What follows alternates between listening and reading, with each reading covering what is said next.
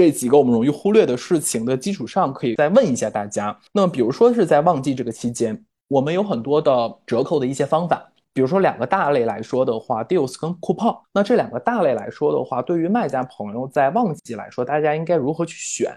大家有什么样子的建议吗？呃，总体来说的话，deals 只要系统推荐能报还是要报，因为呢，它不像 coupon 一样，就是自己有很多的自主权。Deals 呢，就是最怕的就是我想开 deals，但是呢，系统又不推荐。还要找外面的服务商之类的，所以说我是比较倾向于就 deals 能报还是要报一点，并且呢，你也知道 deals 它有专区，买家可以到 deals 专区里面去，所以说呢，它可以做到什么呢？就是我们可以把广告先关掉，我一般都是广告先关掉，然后开 deals。其实说到这个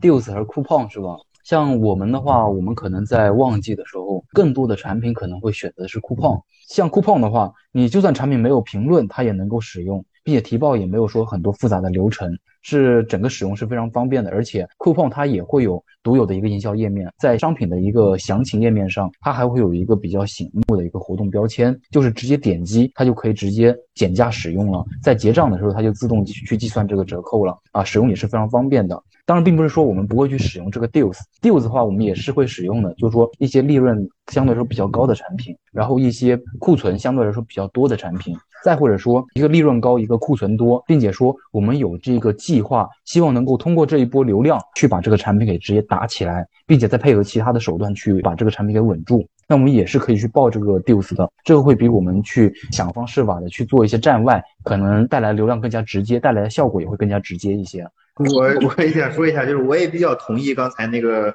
兄弟说的看法。我们这边也是做那个 coupon 比那个 deals 要多，因为我们之前也核算过，deals 有的时候它打的折扣太大了，甚至都亏本了。呃，然后呢，其实我们做 deals 呢，主要就是说有两种产品去选择去做。第一个就是说库存比较多的，第二个就是说新品。新品有的时候即使是亏钱，我们也会，如果说能被选上的话，也是会做 deals 的。平时来说的话，还是 coupon 多一些。因为自主权比较大一点，基本上跟刚才那位兄弟说的差不多。我也分享一个，就是我们公司在欧洲站做 deal 的一个心得吧。就是我觉得 deal 很多情况下，刚刚大家说的都是都是没钱赚的。我觉得这个点我也非常赞同。我们做 deal 也基本上就是就是没钱赚的。但是我觉得 deal 就是你当你的排名越靠前的时候，你可能你开这个 deal 它的效果是越好的。那我们公司可能就是我们开 deal 的时候广告也会开大。其目的就是让它会出更多的单，然后带动这个链接的一个销量，然后把这个关键词的排名打得更靠前。那我们在欧洲有这样一款产品，就是说平时广告是很少开的，它完全就是靠每周的一次 due 把排名稳在前十以内。就基本上我们这款产品不怎么开广告，就是全靠 due 去把这个排名稳住的。然后通过 due 呢，它会带来很多的一些自然订单吧。所以说我们开 due 的一个目的就是冲销量、冲排名。然后把这款产品给稳住，然后广告也不用怎么开，然后主要是就靠这样的订单去赚钱。其实还有一种就是刚才两位老哥没有讲到的一点，其实 coupon 呢还有一个非常好的一点，就是它可以跟我们的 SD 广告相配合，因为我们的 SD 广告。它分为受众和商品嘛？啊，我如果说我们打在商品上的话，它会有五到六个广告项，对。然后它这个框里面的左上角或者右右下角会出现这个 coupon 的这个绿色的标，对不对？就会有吸引力。所以说呢，平时 coupon 其实我日常也会用，但是呢，我们公司的原则就是只要有秒杀，能报就报。因为我们平时也在算这个 deals，因为这个 deals 还是以 LD 为多，也就是说就那么几个小时，它赔是会赔的，但是我们会觉得它比广告更精准一点。因为但凡是就是说我平时比较喜欢在这个京东上买买东西，然后我也是直接就到它这个秒杀专区里面去转，所以说呢，它对流量来说是一个封闭的，就没有那么宽泛，所以说呢比较精准，毕竟它是一个专区嘛。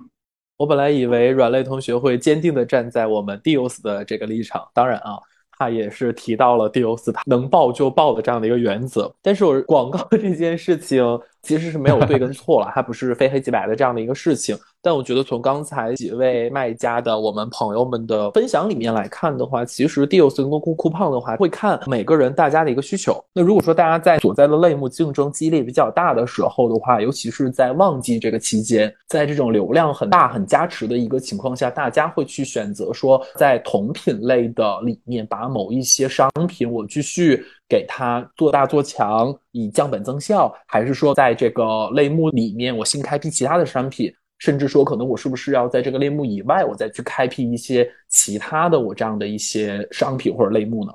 我说一下吧，就是说，如果是旺季的话，我们正常来讲，我们公司的策略是不会说去开新品啊。旺季基本上我们就是靠平时维持的好的链接，然后这个时候呢去补货，去赚一波啊，不会说在旺季的时候我们去开新品，正常我们是不会。新朋友先来说一下，那个新朋友是我对吧？对对对，就是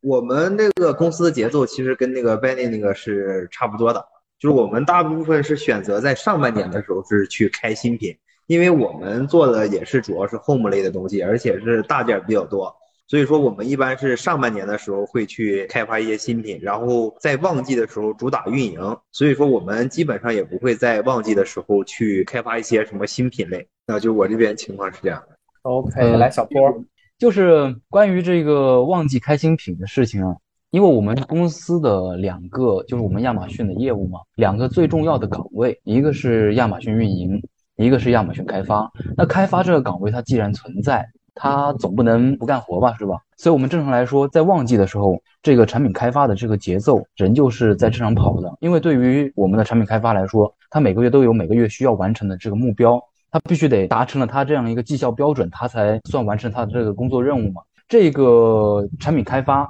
那既然说每个人的一个成效啊，它的一个产出都是比较固定的嘛，那你说一个产品开发，它一个月只能说开出这么多款产品啊？如果说我们把整个产品开发的节奏全部都放在上半年了，那下半年这个产品开发那岂不是很闲了？所以我们正常来说，在每个月都会有稳定的会有这个产品在进行开发，但是呢，开发的侧重点会有不同。就比如说我们在上半年。一月份到三月份的时候，我们会考虑开一些夏季类的产品和普款类产品。普款产品呢，是我们是一直在打的一些产品，而夏季类产品呢，是为了准备四月份到八月份之间这一段时间比较有流量的一些产品，打这个流量。然后呢，等到三月份之后嘛，那我们肯定会开始考虑开发我们的一些办公类的品牌。办公类品牌的话，一般在六月份到十月份是办公类产品的一个高峰期。然后等到过了办公类产品之后，是吧？我们又开始考虑去开发万圣节的产品。那万圣节产品通常也是五月份、六月份可能就要开始立项，然后六月份、七月份要开始生产，七月份、八月份开始发海运，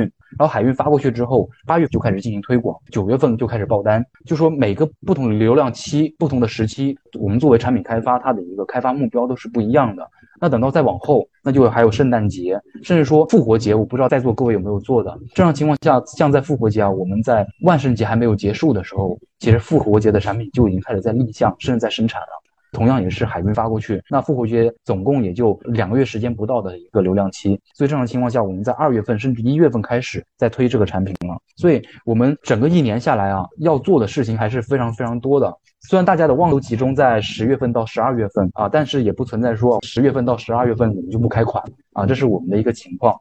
哎，那我说几句吧。对，实际上你看啊，我们说这个选品啊、开发，实际上每个月，就像刚才两位老师我就说的啊，其实每个月我们都有指标的，因为我们的公司的管理一般都是阿米巴模式，就是说它分不同的小组，每个小组都有开发人员。对吧？有运营，有美工，他每个人每个月都会有指标，都在做这些事情，并不是说因为你是忘记了啊，你就疯狂的去做什么事情，去开发或者说不开发了。然后第二个呢，就是说我们一般的财年是以六月份为主，就是说从今年的六月到明年六月，这是一个财年。为什么要选六月呢？就是说正好下半年是旺季，然后上半年回来之后，就是我们过了春节左右，你看就是一个小淡季。这些呢，一般我们到了下半年的旺季，一般我们就是开发，呃，也是在同步进行，但是呢，相应的就比较慢一点，因为我们是追求的是来年春节之后备的货。你看备完货之后，呃，慢船发过去，也是基本上到了五六月份了。发言完毕，谢谢。